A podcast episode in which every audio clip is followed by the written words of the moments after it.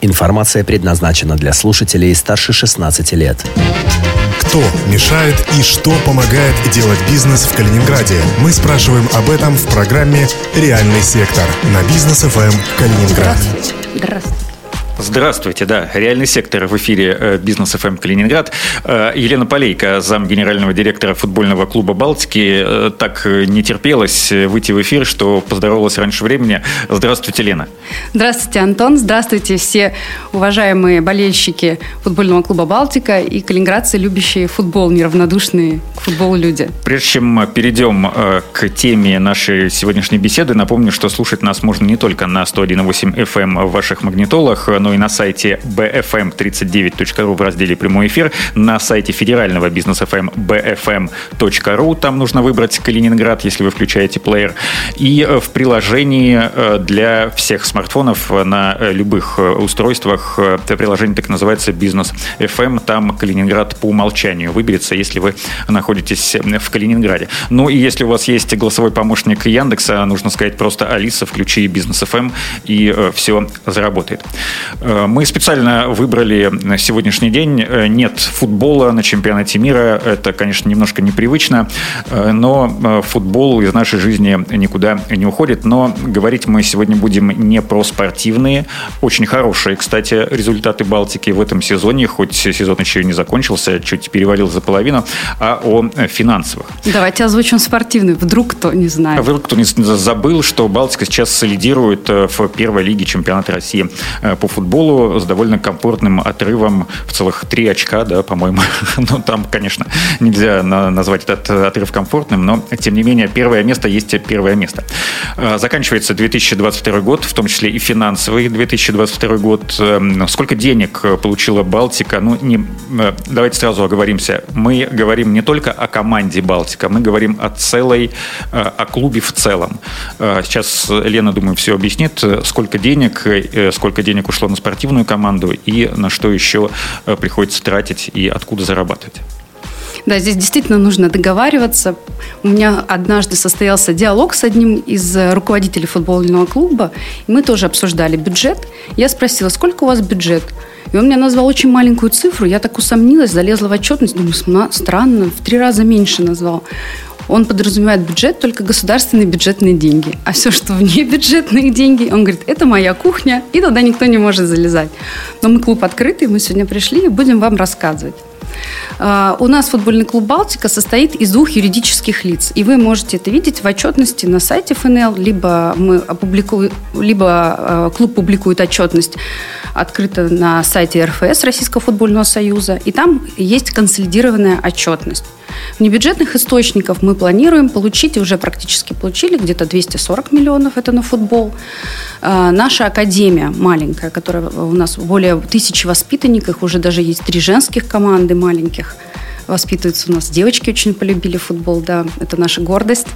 А, там порядка 120 миллионов. И самое интересное, что 42 миллиона из этих денег а, первый раз в, э, как бы в жизни а, Академии мы получили от Российского футбольного союза. Это те самые деньги, которые перераспределяются от букмекеров путем отчисления их в специальный фонд. А, мы получили эти деньги благодаря тому, что вся команда хорошо поработала административно, и наша футбольная школа получила статус академии. Вот. И эти деньги могут тратиться только на развитие молодежного футбола, либо инфраструктуру, связанную тоже с молодежным футболом. И все горожане могут наблюдать сейчас замену как раз-таки на внебюджетные деньги, замену мачт освещения, которые пришли давно в негодность и э, вызывают какие-то опасения по поводу безопасности. Это их. имеется в виду э, мачта освещения на стадионе Балтика, который в центре города находится, где раньше э, команда играла. Да, да, да. Уже все работы произведены, и скоро вот со дня на день, на этой неделе, я думаю, на следующий город увидит э, красивые новые мачты освещения, которые уже не менялись более там, 65 лет. А какие еще есть статьи расходов, на что больше всего уходит денег? Ну, понятно, на зарплату футболистам, на перелеты, на матчи, что еще? Да, мы очень зарплатоемкое предприятие, практически как IT-отрасль. То есть 60-70% во всех футбольных клубах абсолютно без исключения уходит на фонд оплаты труда. А затем конкретно в калининградской команде это организация а, матч-деев, ну, день матча, и в том числе там включена аренда стадиона. У нас очень красивый стадион, но он обходится в копеечку. Он вот. клубу не принадлежит. А, нет, чемпи... Э, стадионы чемпионата мира пока что клубам не принадлежат. Они действуют как отдельная э, ГАО, у них организована ГАО как отдельное юридическое лицо. Вот. Дальше идут э, по своей структуре доли большой удельный вес имеет. Значит, у нас э, учебно-тренировочные сборы это зимой и летом. Ну, в основном, конечно, больше всего по сумме зима. Приходится уезжать, потому что климат у нас не позволяет круглогодично тренироваться. Вот. И э, расходы, связанные с перелетом на турниры, на игры, мы не можем доехать, э, как в России, автобусом, мы вынуждены лететь самолетом, и это тоже большой удельный вес имеет в наших статьях расходов. Остальные, как сказать, по чуть-чуть, по чуть-чуть, но набегают. А это вот основные статьи расходов. У Балтики есть свой автобус, но пока нет своего самолета, как у других клубов. Ну, не всех, конечно, но есть такие даже в России, кто летает на своем самолете на выездные матчи. А, мы сделали так, чтобы Балтика чувствовала, что у нее есть свой автобус. На самом деле это арендованный автобус. Спасибо нашему партнеру Бусрента, который нам его предоставляет. Мы его арендуем. Э, наши партнеры разрешили его забрендировать, поэтому город может наблюдать такой красивый автобус, а также еще несколько городских а, автобусов, порядка 10, которые ездят по городу и радуют наши сердца. Что главный источник дохода клуба, ну, помимо бюджетных денег? Вот на чем вы больше всего зарабатываете? Мы зарабатываем на э, спонсорских и рекламных контрактах. Э, нам есть чем похвалиться. В этом году мы заключили э, самый большой э, контракт. Это контракт с букмекером. Э, мы начали работать с букмекером три года назад. И за три года подняли сумму контракта в 10 раз. И в этом помогают наши болельщики, которые активно ходят на стадион. Потому что чем больше посещаемости, чем больше внимания клубу, тем больше денег предлагает букмекер команде. Подняли в 10 раз. До какой суммы можно ее назвать? К сожалению, я ограничена и связана по рукам контрактом, который не могу озвучить. Но я могу сказать, что это, по моим подсчетам, это самый большой контракт в первой лиге.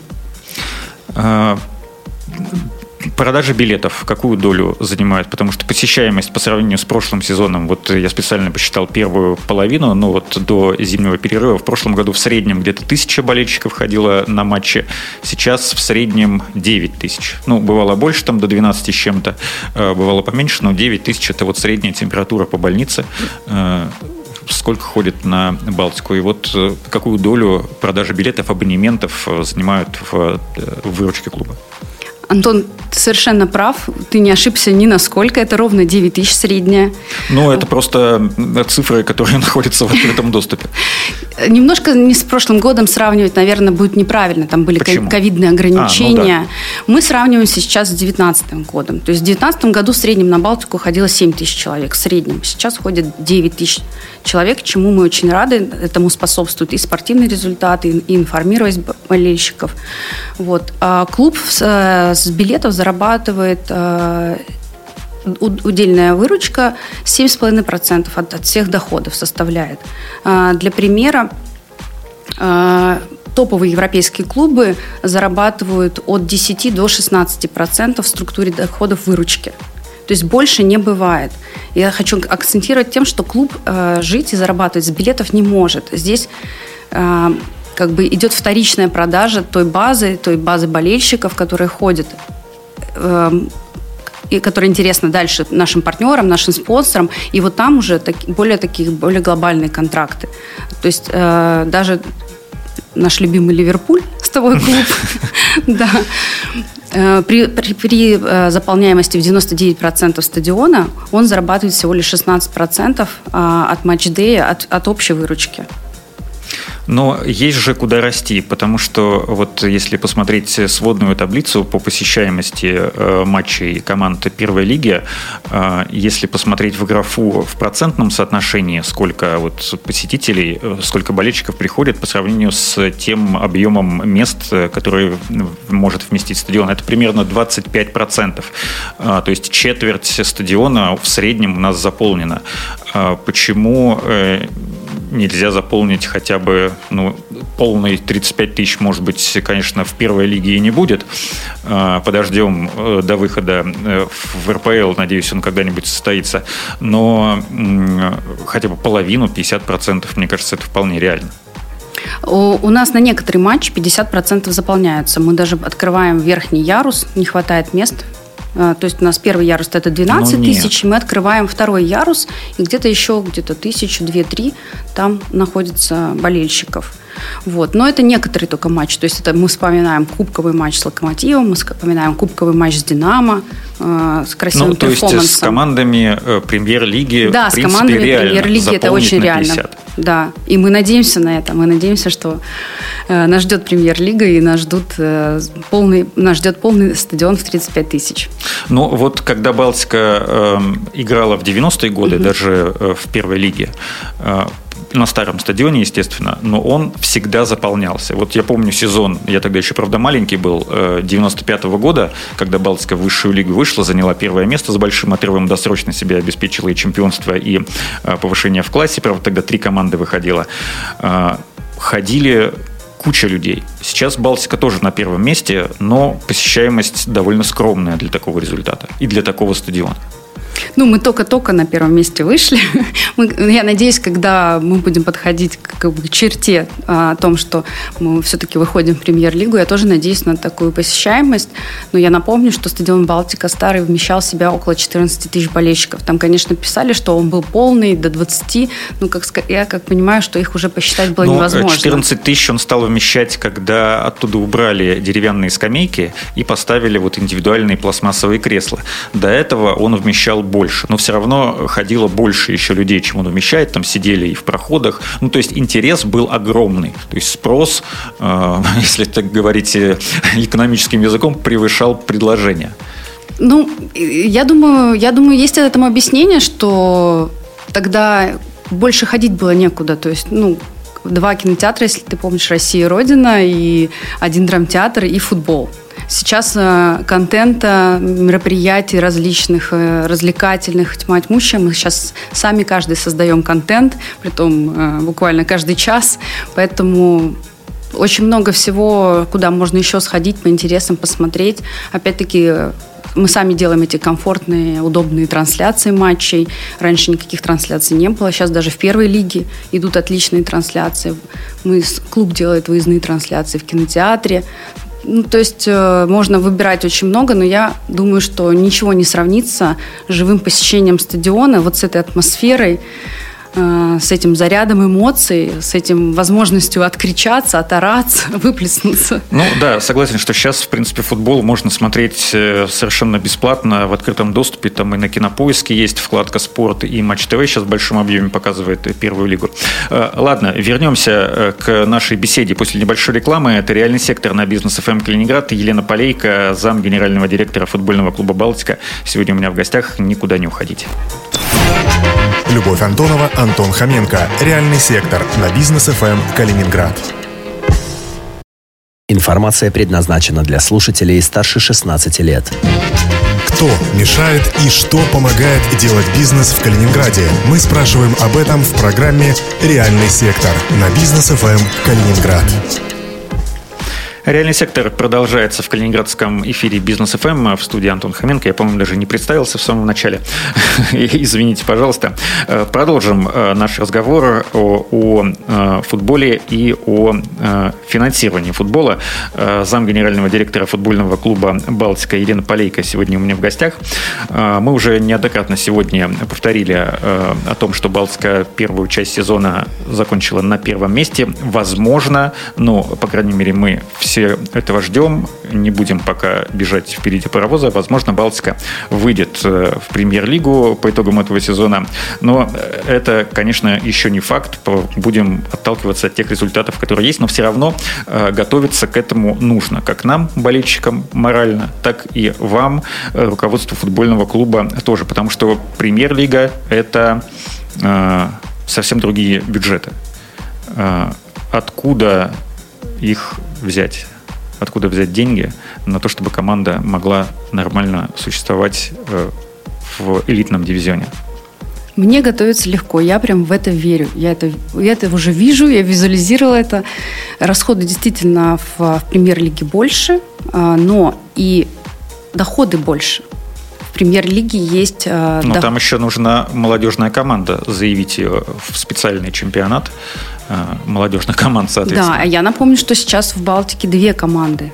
Балтика и Балтика БФУ. То есть мы уже содержим вторую команду. И когда вы все смотрите на цифры бюджета, вы все, всегда ну, надо понимать, что есть, команд, есть команда футбольная, когда мы сравниваем да, бюджеты, есть команда, где одна команда, а у нас две команды. Плюс еще у нас Академия, молодежка и более тысячи воспитанников. Напомню тем, кто забыл, и скажу тем, кто не знал, что Балтика БФУ играет во второй лиге, то есть да. дивизионом ниже, чем основная Балтика. Ну, там результаты чуть похуже, но мы э, как бы не они. Ну, они только начали. А... Вот, но и доходы я хотела рассказать, что э, уже премьер-лига, она идет по европейскому пути. Там э, в прошлом году был заключен очень хороший контракт на ТВ-права. То есть в первой лиге у нас не, не распределяются доходы от ТВ-прав. У нас, в принципе, пока что никакие доходы не распределяются. Мы платим клубы за участие а, в первой лиге. В премьер-лиге же распределяются доходы от ТВ-прав. В премьер-лиге распределяются доходы от э, главного букмекера, например, лиги, да. То есть и там э, стоимость контрактов партнеров с партнерскими э, выше, потому что больше посещаемость, больше интереса к клубам. А, поэтому говорить о том, что в разы надо откуда-то будет больше брать денег, а, ну, придется. Я, я думаю, что можно будет сбалансировать бюджет именно доходами, которые мы не можем получить а, в первой лиге, но можем получить их премьер-лиги. Что касается распределения э, прав на телевизионные трансляции, они каким образом распределяются равными частями среди всех 16 команд или все-таки есть какой-то коэффициент в зависимости от того, э, как команда выступает? То есть результаты лучше, соответственно, чаще показывают по телевизору, соответственно, э, больше денег от ТВ-прав. Именно в премьер-лиге? Да, в премьер-лиге, в а, российской. В российской премьер-лиге. Я, насколько, я не знаю, но, по-моему, ТВ-права одинаково распределяются, а вот призовой фонд распределяется точно согласно занятому ну, месту. Да, согласно то есть там еще билетам. И, да, то есть там еще призовой фонд распределяется. То есть там появляются доходы, которые э, у нас сейчас в, в первой лиге просто отсутствуют. А, сейчас э, зимний перерыв наступил, скоро откроется зимнее трансферное окно. Есть ли какой-то бюджет под усиление команды вот в этот период перед началом весенней части чемпионата? Про трансферы. Ну, а, я не говорю, э, каких футболистов вы э, хотите купить, да ты, наверное, и не знаешь. Я спрашиваю, сколько зарезервировано на это денег? А, значит, в клубе действует такое правило. Сколько заработал на трансферах, столько можно и потратить. Ни копеечкой больше. Вот. Но в этом году, в уходящем 22-м, а, клуб заработал рекордное количество на трансферах. Это максимальная сумма за время существования клуба. Вот, и... Сколько? Вот ты говоришь, максимальная сумма, там увеличился контракт с, ну, со, со спонсором, ну, контракт, понятно, там есть обязательства. А сколько заработали на трансферах? Это же всем интересно. Порядка 40 миллионов рублей в общем. И это вот. рекордная сумма за все время? Ну, конечно, это просто в разы превышает то, что мы получали ранее. А это, если сравнивать с другими командами, есть, ну, если есть какие-то открытые данные по поводу того, сколько другие клубы зарабатывают в первой лиге? Есть открытые данные, потому что, еще раз повторяю, на сайте РФС опубликована отчетность и э, конкретно выделен пункт трансферный, трансферная выручка, он отдельно показывается. А, я могу сказать, что никто не показывает сколько. То есть там показывают... Э, ну, у нас нет, у нас нету данных о том, что кто-то кто, кто, кто такую выручку сделал на трансферах. Ну, просто Рубин очень много денег потратил, например, при подготовке к сезону. Ну, mm-hmm. у них и бюджет, наверное, раза в три побольше, чем у Балтики, если не в четыре. Но... То, есть, ну, то есть мы можем потратить только то, что мы заработали. То Но... есть вот эти 40 миллионов есть, грубо говоря, да, и не больше 40 миллионов. Меньше да, да. можно, больше нельзя. Конечно. Вот на эту сумму. Но мы стараемся меньше. Мы стараемся... Ну, во-первых, у нас очень молодая команда, и я не думаю, что нам нужны прям какие-то прям глобальные изменения. То есть сейчас команда устраивает тренера, устраивает спортивного директора. Я думаю, это будут какие-то, может быть, точечные а, приобретения. Возникла в этом году серьезная проблема для футбольных клубов России, пока только для премьер-лиги. Э, называется Fan ID, так называемый паспорт болельщика. Э, пока, значит, система работает только в премьер-лиге, как я уже сказал, но если работать с прицелом на повышение в классе, то э, это же не просто паспорт болельщика, какой-то документ в электронном виде или на каком-то физическом носителе. Э, это еще и дополнительное оборудование для того, чтобы проверять, сканировать вот эти паспорта.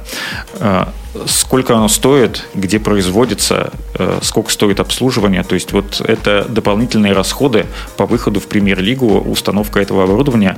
И, насколько я знаю, довольно скоро уже и в первой лиге это правило появится. Тяжелый вопрос, конечно, для клубов, очень болезненный. А, по поводу оборудования, напомню, что у нас стадион э, чемпионата мира, поэтому все это оборудование есть, и оно просто законсервировано. Мы пробовали его использовать э, для того, чтобы автоматически проверять QR-коды э, которые работали у нас на прививках, да, на в ковид.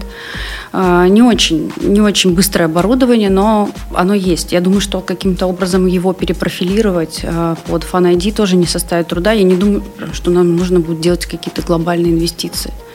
По поводу самого Fan ID, ну, конечно, это всегда с этими QR-кодами всегда проблема. То телефон разбит, то стекло треснуло, ну, то есть то дождь идет, то капли на экране. Это всегда тяжело, и это очередь, э, создает очередь, ну, не, не ускоряет процесс прохождения людей.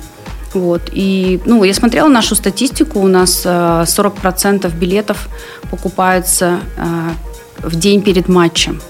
То есть, конечно, если у человека нет паспорта, он его не успеет сделать. Просто не успеет пройти э, подтверждение личности. То есть сам паспорт делается около двух минут. Нужно зайти в госуслуги, нажать две кнопки, загрузить свою фотографию, на этом все. А потом один раз сходить в МФЦ и подтвердить, и подтвердить свою личность. Но в Калининграде подтвердить свою личность пока нельзя, потому что нам не нужно было фан -ID. И мы уже созванивались с руководителем МФЦ, и он говорит о том, что скорее всего, после Нового года он займется этим вопросом вплотную. То есть уже будет наработанный опыт. Вот. И 200-400 человек у нас покупают билеты прям непосредственно перед матчем в кассах. Это тоже, конечно, для клуба а большая проблема. Сколько, э, у скольких болельщиков есть абонементы на весь сезон? Сейчас, по-моему, цифра около 700-800 абонементов на весь сезон. Но у нас сейчас продаются абонементы на второй круг, поэтому вы можете занять свое собственное место в главной интриге века, четверти века. А, так, из-за введения Fan Э, в премьер-лиге уже довольно серьезно упала посещаемость э, ну, всех команд. Э, Причем болельщики «Спартака» и «Зенита» многие принципиально не ходят, потому что они против введения фан-ID, и они выбрали, вот сделали свой выбор, не ходить на матчи, поддерживать свою команду как-то другим образом. Можно ли как-то спрогнозировать, вот, ну, по-любому э, в премьер-лиге, конечно, посещаемость будет больше, но вот сколько ID срежет, потому что, ну, кто-то, может быть, и не против этого документа, но не станет заморачиваться ради того, чтобы ходить на футбол. Это, это Fan ID это, конечно, дополнительное препятствие, однозначно. Тут нельзя ничего отрицать. Но это нужно сделать один раз. То есть ты делаешь это один раз, и все, и ходишь на матчи. Я надеюсь, что калининградские болельщики выберут Балтику, выберут свою команду. И Сергей Игнашевич, главный тренер команды, не раз говорил, что при такой поддержке дома нужно только выигрывать. И всегда благодарит болельщиков. И всегда говорит, мы их слышим, мы их видим, и болельщики гонят команду. Я думаю, что нужно это просто один раз сделать. Это не очень приятно.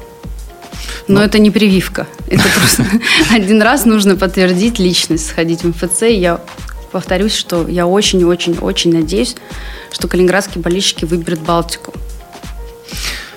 Поговорим теперь немножко не про Балтику, но все равно про футбол. Э, за границей в западных чемпионатах просто куча частных клубов, которые не принадлежат государству, которые работают без бюджетных денег, у которых есть свой владелец. Э, в России, насколько я знаю, частный клуб только один. Это Краснодар Сергея Галицкого, который его создал лет ну, в районе 2010 года с нуля. И вот эта команда недавно играла э, в Лиге чемпионов. Э, почему у нас только одна команда такая частная? Почему футбол не может выживать без бюджетных денег?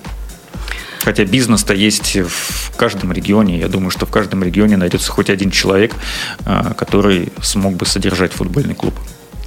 Смотрите, у нас а, Краснодар тоже получает государственную субсидию, небольшую, очень небольшую, да, и у нас есть еще частные клубы в нашей лиге, это Акрон, Алания, Велес, это все частные клубы. А, помните, был клуб частный Чайка, они сейчас в да. третью лигу вылетели, это тоже частный клуб. Чайка из Песчано-Копска. Копска, да. Большие жалобы туда были, когда ехать у наших э, спортсменов. А, и все эти частные клубы, они тоже могут участвовать э, в тендере и получать, эти, э, получать государственную субсидию на развитие футбола. Понимаете, это государственные деньги – это не зло.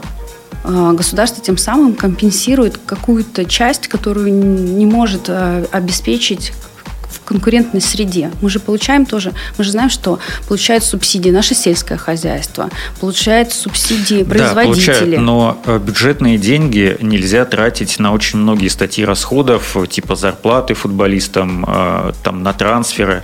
На Только... трансферы нельзя тратить, а на зарплату футболистов можно. Можно, да? То есть, ну, конечно, бюджет, субсидия э, заключается, выдается при заключении договора, и там прописываются пункты конкретные, куда можно потратить деньги. Дело в том, что этим самым государство, например, компенсирует э, футболу, футбольной деятельности отсутствие э, необходимого взаимодействия с букмекерами. Нельзя э, привлекать в качестве спонсора пивные компании. То есть, понимаете, мы с вами не, не можем сейчас играть не можем выпивать так, как это должны делать. Государство защищает нас таким образом, запретительно выставляя барьеры на рекламу чтобы мы э, росли здоровым поколением, чтобы наши дети росли здоровым поколением. Поэтому есть какая-то часть, ну, то есть субсидий, все, все должно развиваться эволюционно. То есть вот в премьер-лиге уже распределяются доходы на ТВ прав это я верю, что большие изменения у нас в первой лиге сейчас идут. Я тоже верю, что когда-то и мы до этого дойдем. Если мы посмотрим на футбольные, опять-таки, европейские клубы, то их доходы именно складываются где-то 16% это матч-дей, это билетная программа и э, атрибутика. 45% это где-то ТВ-права и 35-39% это как раз э, коммерческие доходы, э, спонсоры, которые приходят в футбольный клуб. Ну и здесь тоже нужна, а, нужна помощь, поддержка а, а, партнеров, которые приходят в футбольный клуб, хотят как-то прорекламироваться, потому что мы понимаем, что эти же деньги, если отправить на рекламу там ВКонтакте там, или просто, да, это на самом деле намного меньшие деньги, чем а, футбольный клуб просит. Здесь тоже нужно вводить какие-то льготы для бизнеса. То есть ты либо, ну, то есть, либо ты 10 миллионов заплатишь налога на прибыль, либо 10 миллионов в клуб. То есть такие меры, которые позволяют э, там, производителям или рекламодателям э, понять, как это работает, как работает реклама в футбольном клубе. Мы на самом деле э, весной, когда мы поняли, что э, рекламу привлекать бесполезно, мы провели такую акцию, что предоставили э, предпринимателям Калининграда бесплатные возможность бесплатно разместиться на матчах Балтики. На самом деле был отклик, было там больше 300 ну, заявок, 180. Ну, конечно, бесплатно-то кто откажется? Да, или э, мы, по-моему, около 120, я не помню, обработали. Вот. И на самом деле э, сейчас уже в летний период к нам вернулось двое клиентов уже на платной основе. Так, у нас мало времени осталось. Э, один буквально вопрос и, надеюсь, короткий ответ будет. Э, недавно э, наш любимый Ливерпуль выставили на продажу, хотят за него 4,5 миллиарда фунтов стерлингов. Инвестиционная компания Fenway Sports Group в 2010 году купила клуб за 300 миллионов фунтов и сейчас вот хочет за него 4,5 миллиарда. Ну, действительно, команда развивалась, если даже судить только по спортивным результатам, они там стадион отремонтировали, продолжается реконструкция трибун, ну и там много-много всяких разных э, вложений. Вот в какую сумму можно оценить сегодняшнюю Балтику? Вот, допустим, она принадлежит какой-то частному лицу или какой-то группе компаний инвестиционной, вот за сколько бы ее можно было справедливо выставить на продажу, чтобы ну, за эти деньги кто-то ее купил? А, я не готова сейчас назвать вам цифры, если вы хотите. То есть по оценке компании есть а, доходный метод, расходный метод, метод, метод сравнения. Вот. И по Ливерпулю, если мы смотрим, то ближайший к нему клуб Челси, который был продан за 4,25 миллиарда долларов. Поэтому, наверное, цена где-то справедливая. У них а, порядка... Ну, у них, да. Да, это если сравнительный метод. Если сравнивать э, расходный метод, то это берутся все активы клуба, то есть э, земля, где он стоит, база, тренировочная база, плюс э, оценка, вон, трансфер-маркет, можно посмотреть, сколько стоит их футболисты, это порядка 800-900 миллионов тоже долларов. И минус все долги, это расходная оценка. Либо доходный берется около там, 5-10 лет выручки, например, от клуба. По-моему, Ливерпуль около 500-600 миллионов долларов э, получает в год. То есть это приблизительно меньше 10 лет. Они берут, хотят меньше 10 лет э, выручки за свой клуб. Сколько стоит Балтика? Ну, на миллиард рублей потянет? Я не знаю, это надо считать. Притом надо считать тремя методами, а истина, как всегда, где-то посередине. Спасибо большое. Елена Полейко, заместитель генерального директора футбольного клуба «Балтика», была сегодня в эфире э, реального сектора на бизнес ФМ эм Калининград. Э, спасибо и держитесь курса. Любовь Антонова, Антон Хоменко. Реальный сектор на бизнес ФМ Калининград.